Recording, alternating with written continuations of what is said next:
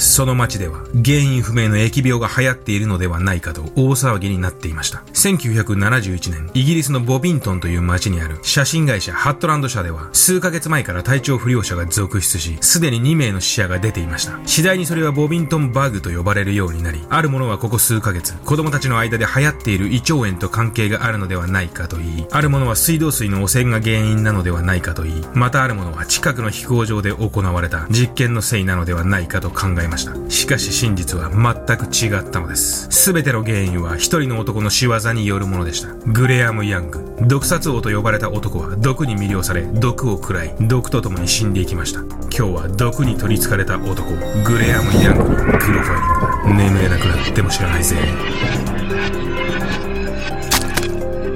グロファイリングはご覧のグロファイラーのほか多くのグロファイラーたちによって支えられています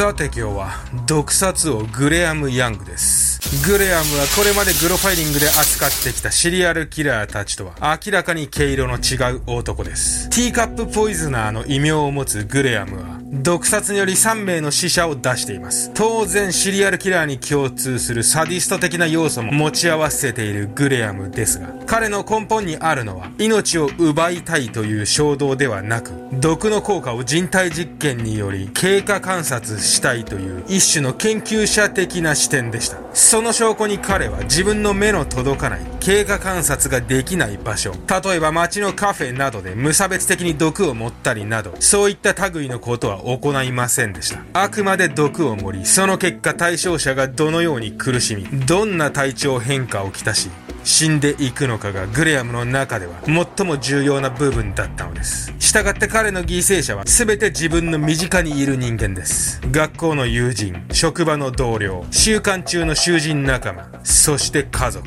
グレアム・ヤングは家族をも実験台にしていたのです。それでは行ってみましょう。グレアム・ヤングの初めての実験台と考えられているのは、当時13歳だったグレアムの同級生のクリストファーでした。物心つく頃から毒物にのめり込んでいたグレアムでしたが、このの頃彼は独学で身につけた幅広い毒物の知識を使い、年齢を偽り、実験のためだと説明し、地元の科学者から多くの毒物を入手していました。アンチモン、ヒ素、タリウム、ジギタリス。グレアムがこの頃所有していた毒物の量は、大人300人を優に殺害できるほどのものだったと言います。同級生のクリストファーもグレアムと同じ科学好きの少年でした。二人は学校でマニアックな科学知識を披露し合い、一緒にランチを取り、時にはお互いのサンドイッチを交換し合うほどの仲でした。そんな中、次第にクリストファーの体調に変化が現れ始めます。頭痛、嘔吐、痙攣を伴う、原因不明の症状を訴えるクリストファー。時には何も症状が現れない日もあるが、症状が急に重くなる日もある。学校を休んでいれば体調は回復していくが、学校に通い始めると、また体調が悪くなる。もっともクリストファーの症状は、それ以上悪くなることもなく、体調は時が経つにつれ、解放に向かいましたが、この時一体誰が考えることができたのでしょうか？クリストファーの全ての症状の原因は、わずか13歳の科学好きの親友が日々せっせと彼に毒を持っていたからだと。グレアム・ヤング13歳の頃でした。初めての人体実験を友人で済ませたグレアムでしたが、彼はなぜこの時、クリストファーに対し毒物を盛るのをやめ、殺害にまで及ばなかったのでしょう。相手が親友だから、まだ年齢が幼かったから、毒殺のチャンスが少なかったから、どれも考えられる理由ですが全て違います。グレアムはこう考えていたのです。学校の友人をモルモットとして使うことはできない。なぜなら彼らは具合が悪くなれば学校を休んでしま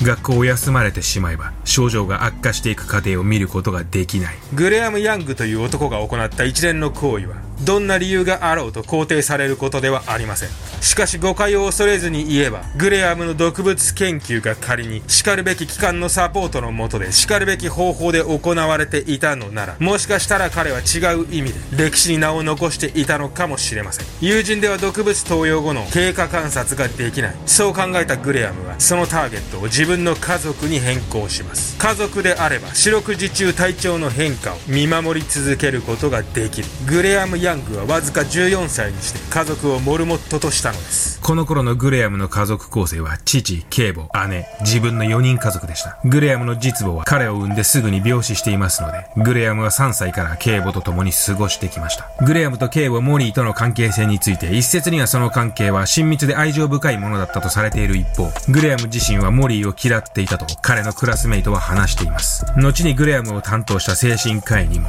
グレアムは母に対する胸中をこう話しています。実の母が生きていたら自分の人生はどんなに幸せだったのかと昔からよく考えていた。そしてグレアムは家族でのモルモット第1号に警母のモリーを選んだのでした。もっともモリーの後には父に対しても人体実験を行っているグレアムにとって誰が好きで誰が嫌いなどといった個人的な感情は関係ありませんでした。グレアムがモリーの食事に毒物を混入し始めると、モリーの体調はみるみるうちに悪化し始めました。頭痛、嘔吐はもちろん、急激な体重減少、耐え難い背中の痛み、脱毛などの複数の症状を訴え始めたモリーの姿を、夫のフレッドは、彼女はまるで目の前で衰えていくようだったと話しています。もっともモリーの体調悪化は一度に進んだわけではなく、それはある一定のラインで止まり、以降は日が経つにつれ、だんだんと回復の兆しさえも見られるようになってきたのも事実です。グレアムは頭を抱え始めます。毒の投与は続けているのになぜ効果が出てこないもしかしてモリーは毒に対する耐性を獲得してしまったのではないかその通りでした。モリーはグレアムから毒を盛られ続けるうちに、その毒物に対し耐性を獲得していたのです。それが分かればグレアムの取り得る手段は一つだけでした。グレアムはモリーに盛る毒物をこれまでのアンチモンから無色無味無臭のタリウムに変更し、モリーの夕食に大量のタリウムを混ぜたのです。この時グレアムが混ぜたタリウムの量は大人5、6人を優に殺害できるほどの量だったと言います。翌日夫のフレッドが自宅に帰った際、グレアムは裏庭で苦しむモリーの様子を室内からじっと観察していたと言います。その後すぐに病院に運ばれたモリーでしたが、彼女はその日のうちに息を引き取りました。モリーの死は前年に発生したバス事故の際に、頭部を強打したことに起因するものと判断され、事件として捜査がされることはありませんでした。モリーの遺体はグレアムの提案ですぐに火葬されたと言います。モリーの死後、突然の体調不良に見舞われたのは父のフレッドでした。嘔吐、下痢、腹痛、モリと似たような症状が出始めたフレッドはすぐに入院します。この時の様子を後にフレッドは死を確信するほどの症状だったと話しています。しかしこの時、フレッドの頭にはある一つの疑念があったのも事実です。それは一連の体調不良には息子のグレアムが何か関係しているのではないかということ。なぜなら自分の体調が悪くなる日は、そのほとんどが息子のグレアムと共に外食をした次の日に集中していたからでした。他方この頃グレアムが通う学校の科学教師のジェフリー・ヒューズは、グレアムの父の入院を知り、何とも言えない違和感と一末の不安を感じていました。以前から気になっていたグレアムの毒物に対する異常な好奇心と過激な実験。それは一生徒が示す科学への興味としてはあまりに異端で、あまりに危険すぎるものなのではないか。日頃からそう考えていたヒューズは、この一件に強烈な違和感を感じ、グレアムの机の中を探り、そこからなんと、毒物の瓶、有有名な毒殺犯についてのエッセイ、今にも死にそうな人間を描いた奇妙な絵を発見し、すぐに警察に通報します。にわかには信じがたい事態に警察は、グレアムから事情聴取を行いますが、彼はこの取り調べで、その毒物に関する専門知識をとうとうとひけらかすように警察に話したと言います。その後、グレアムの自宅から複数の毒物が発見されたことを契機として、グレアムは自白をし、彼はわずか14歳という年齢で、犯罪者用の精神病院である、ブロードモア特殊病院に送られました。この時、グレアムには、ブロードモア特殊病院での15年の収容が決定されました。しかし、このブロードモア特殊病院でも、グレアムの毒物に対する執着は、とどまるところを知らなかったのです。おそらくグレアムは、ブロードモアで、一人の囚人を毒殺しています。この点についてグレアムは裁かれてはいませんが、グレアムが病院に収容された数週間後には、彼と仲良くしていたジョン・ベリッジという男が生酸カリ中毒で死亡しています。しかしグレアムはどどうやってジョン・ベリッジを毒殺するための生酸カリを入手したのでしょう？精神病院とはいえ、一定の罪を犯した者たちを収容しておく施設のセキュリティがそんなに甘いとは考えられません。グレアムは一体どこから生酸カリを入手したのでしょう？グレアムが生酸カリを手に入れた方法、それは医務室から盗んだわけでも、運び屋から入手したわけでもありませんでした。グレアムは生産カリを生成したのではないかと考えられているのです。グレアムは病院内に咲いていた月桂樹の葉から生産カリを抽出したのではないか。後に一部の者の間ではこんな噂が流れるようになりました。現にブロードモア特殊病院の庭には月桂樹が咲いており、グレアムがそこに目をつけたということは十分に考えられるかと思います。もっとも本当に月桂樹の葉から死と死に至らしめるほどの生産カリを抽出することが可能なのかについては疑問がある点ではあります。いずれにしてもグレアムの毒物中毒は病院内でも鳴りを潜めることはありませんでした。そして1970年6月、グレアム収容から8年が経った頃、グレアムの担当の精神科医、エドガー博士は彼の毒物中毒は完治したと判断し、グレアム・ヤングの釈放が決定されます。しかしグレアムの毒物中毒は治ってなどおらず、彼は虎視眈々と釈放の日を夢見て、毒物への執着を心の奥深くに隠し、その時を待っていたのです。その証拠にグレアムの担当看護師の一人は、グレアムの出所につき、異を唱えていましたが、その訴えが当局の耳に届くことはありませんでした。出所したら、ここにいた1年につき、1人を殺害して回るんだ。グレアムは出所の際、看護師にこんな言葉を残したと言います。そしてこの後、グレアムはブロードモア特殊病院にいた8年のブランクを取り戻すかのように、さらに毒物に取り憑かれていくのです。グレアム・ヤングは1947年9月7日、北ロンドンに生まれました。生後3ヶ月の時に結核により母を亡くしたグレアムは、それ以降3歳まで叔父と叔母に育てられます。3歳になったグレアムは父の再婚とともに警母のモリーと生活を共にし始めます。物心ついた頃から同年代の子供たちとは遊ばずに一人で過ごすことが多かったグレアムは本が読めるようになると明らかに偏った傾向を示し始めます。殺人事件のノンフィクションものや悪名高いイギリスの殺人犯であるドクター・クリッペンの話にのめり込むようになり、10代になるとグレアムはナチスドイツの指導者であるヒトラーに強く憧れるようになります。鍵十字を身につけ、ヒトラーがどれだけ誤解されているか、彼がどれだけ素晴らしいかを解いて回るグレアム。他にも猫を生贄にしてオカルト的な儀式を行ってみたりと、明らかに他の子供とは違った行動が目立つようになってきます。そんな中、グレアムが何よりも熱中していたのが毒物でした。独学で毒物に関する書籍を読み漁り、研究用に危険な量の毒物を入手し始め、同級生を使ってその効果を検証する。わずか13歳でグレアム・ヤングは手に負えないほど毒物に取り憑かれていたのです。そして14歳になったグレアムは警母であるモリーを殺害します。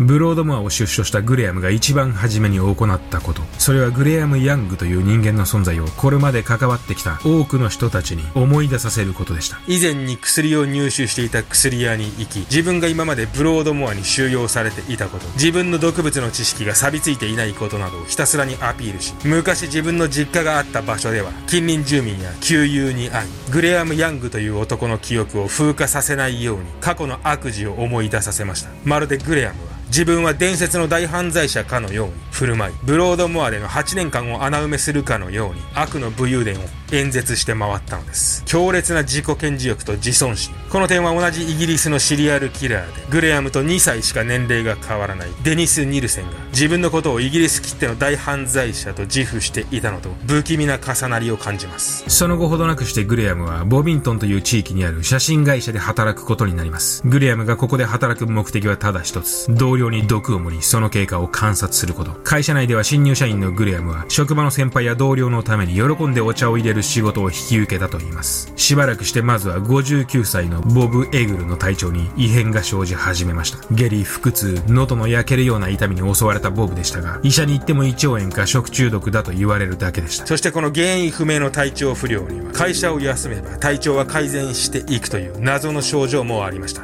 良くなったと思って会社に復帰すると必ずまたすぐに症状が現れる。ボブの症状は次第に指の痺れから全身の麻痺へと進んでいき、最終的にはボブは自分の力だけで歩くことはできなくなっていました。そして1971年7月、ボブは病院で息を引き取りました。死因はギランバレー症候群から来る気管支肺炎と診断されましたが、もちろんこれはグレアムの仕業です。グレアムは日々、ボブの飲む紅茶に毒を盛っていたのです。ボブの死を皮切りにして、この会社では他の従業員たちにも様々な症状を伴う体調不良者が続出しました。フレッド・ピックスもボブと同じ症状に悩まされるようになり、39歳のジェスロ・ババットは、ある日グレアムに入れてもらったコーヒーを飲んだ瞬間、得体の知れない苦さを感じ、コーヒーを吐き出しました。その20分後には、ジェス・ロバットは、嘔吐し始め、足に激痛を感じ、数日後には髪の毛が抜け落ちるまで彼の症状は悪化しました。またある従業員は、夜のベッドで自分のものが使い物にならなくなっていることに気づきました。何ヶ月も原因不明の足の匂いに悩まされるものも出る事態となり、差し詰め会社は謎のウイルスにでも汚染されたかのような、そんな様相を呈していきました。街では原因不明のこの状況をボビントンバグと呼ぶようになり、その原因究明が行われました。水道水の汚染、近くの空港で行われた軍事実験の影響、謎のウイルスの出現。他方グレアムはいつでも好きなように人体実験を行えるこの環境と周囲の反応に満足していました。複数のモルモットに同時に毒を盛り、その種類、量を変え、具体的な症状を間近で観察する。自分の毒物の知識を使い、弱っていく同僚を見て、全能感を感じる。グレアムはブロードモア出所の時に自分が口にした収容期間1年につき1人を殺害するという計画をまるで本当に実現するかのように同僚たちに毒を盛り続けたのです。しかしグレアムの強すぎる自己顕示欲は同時に彼を破滅にも導きました。グレアムは我慢できなかったのです。街中が大騒ぎしているこの事態を作り上げたのは自分なんだ。みんなが注目しているボビントンバグを作り出したのは俺なんだ。グレアム・ヤングという人間をもっと知ってほしい。11月。数ヶ月前から全身の皮膚が剥がれ始めタオルケットをかけただけでも激痛を感じていた。フレッド・ピックスが病院で息を引き取りました。フレッド・ピックスの死後会社では医師による説明が行われました。今回の一件の原因はわからない。しかし会社内の衛生状態の悪さや何か新種のウイルスによる影響ではないはずだ。そんな説明を聞いている中一人の青年が口を開きました。なぜ先生はタリウム中毒を疑わないのですか？先生はタリウム中毒の怖さを知っているのですか？この時医師はこの青年の言葉に強烈な違和感を覚えたと言います。なぜ一介の少年が突然タリウム中毒の話などをし始めたのか？当時タリウムによる毒殺はイギリス国内で行われた例はなく一写真会社の従業員の青年がタリウムという物質の毒性を知っている事態はあまりにも不自然でした。こいつが毒を持っていたのだ。その後医師は警察に通報し直ちにグレアムの部屋の家宅捜索が行われました。グレアムの部屋には壁一面にヒトラーの写真が貼られ部屋の至る所に毒瓶が転がっていたといいます。家宅捜索ではグレアムの毒殺日記も見つかりそこには具体的な被害者の症状や経緯がデータとしてグラフ化されそれはさながら研究者のレポートのようだったといいます。1977年11月21日警察はおばの元を訪れていたグレアム・ヤングを逮捕します。逮捕後グレアムは尋問であっさりとこれまでの毒殺を認めました。グレアム・ヤングは明らかにこの事件で自分の悪名を高めようと考考えていたのです。その証拠に彼は裁判では自分の知的さをアピールするために一度認めた事実をあえて否認してみたり無罪を主張してみたりと警察組織と裁判所を愚弄するような態度を取り続けました。しかし結局グレアムは2件の殺人2件の殺人未遂2件の毒物混入の罪で有罪判決を受け終身刑を言い渡されました。その後ワイト島にある重警備刑務所に服役しグレアム・ヤングは1990年に42歳で死亡しています。グレアムの死については謎が多く公式には心臓発作とされていますが一部の見解では本当は彼は毒物を使い自殺したのではないかと考えられています。いかがだったでしょうか？グレアム・ヤング。毒物に関する悪なき探求心は認めますけども完全に方向性を間違っていたグレアム。グレアム・ヤングに関しては面白い話が一つありまして彼が最終的に収監された刑務所にはこれまでグロファイリングでも扱ったある男がすでに収監されていたんです。グレアムはその男と意気投合し刑務所の中では囚人仲間としてうまくやっていたみたいです。その男が誰なのかは続きはメンバーシップの方で話したいと思います。えー、今日もちょっと話そうかなと思ってます。前回ねあの動画の最後に、ね、話したら登録者がねすごい多かったんですよ。前回の動画出してからまだそんな時間経ってないですけども数字が良かったんでねあの当分喋り続けようかなって考えてます。でこれね逆に喋り続けるとあの後半の話いらねえよとかそういうコメントがだんだん増えてくるんだよね、まあ、前回の動画はねバットも多かったですよ。ただねあのバットも多い分登録者の登録数も非常に多かった。だからまあどっちかなんだろうなと。こういうのがすごい嫌いな人もいるだろうし逆にこういうのあった方がいいって声もあるだろうし。だからまあネタが尽きない限りはこれからちょっと動画の最後に数分間は喋りたいかなと思います。はい、えー今回のグレアム・ヤングはやる前に俺のツイッターであのこんなツイートをして次やるの誰か分かる人って言ってあのフォロワーに聞いてあの見事当てた方はいるんだけど、まあ、そういうことツイッターでもやってますんであのよかったらフォローしといてください。でこれはね回答者にはあのグロファイリングのステッカーを1枚好きなやつをプレゼントしますよみたいなことやってるんで。で今日これ着てるロンティーが前回受注生産したグロファイリングロンティーなんでまあ今あの欲しいって言ってももう買えないんだけど、まあ、いつか再販するかもしれないんであの色は結構作ったんですけどねこの黒赤が一番気に入ってますかっこいいでしょこれまあ今日はこんな感じでじゃあ次回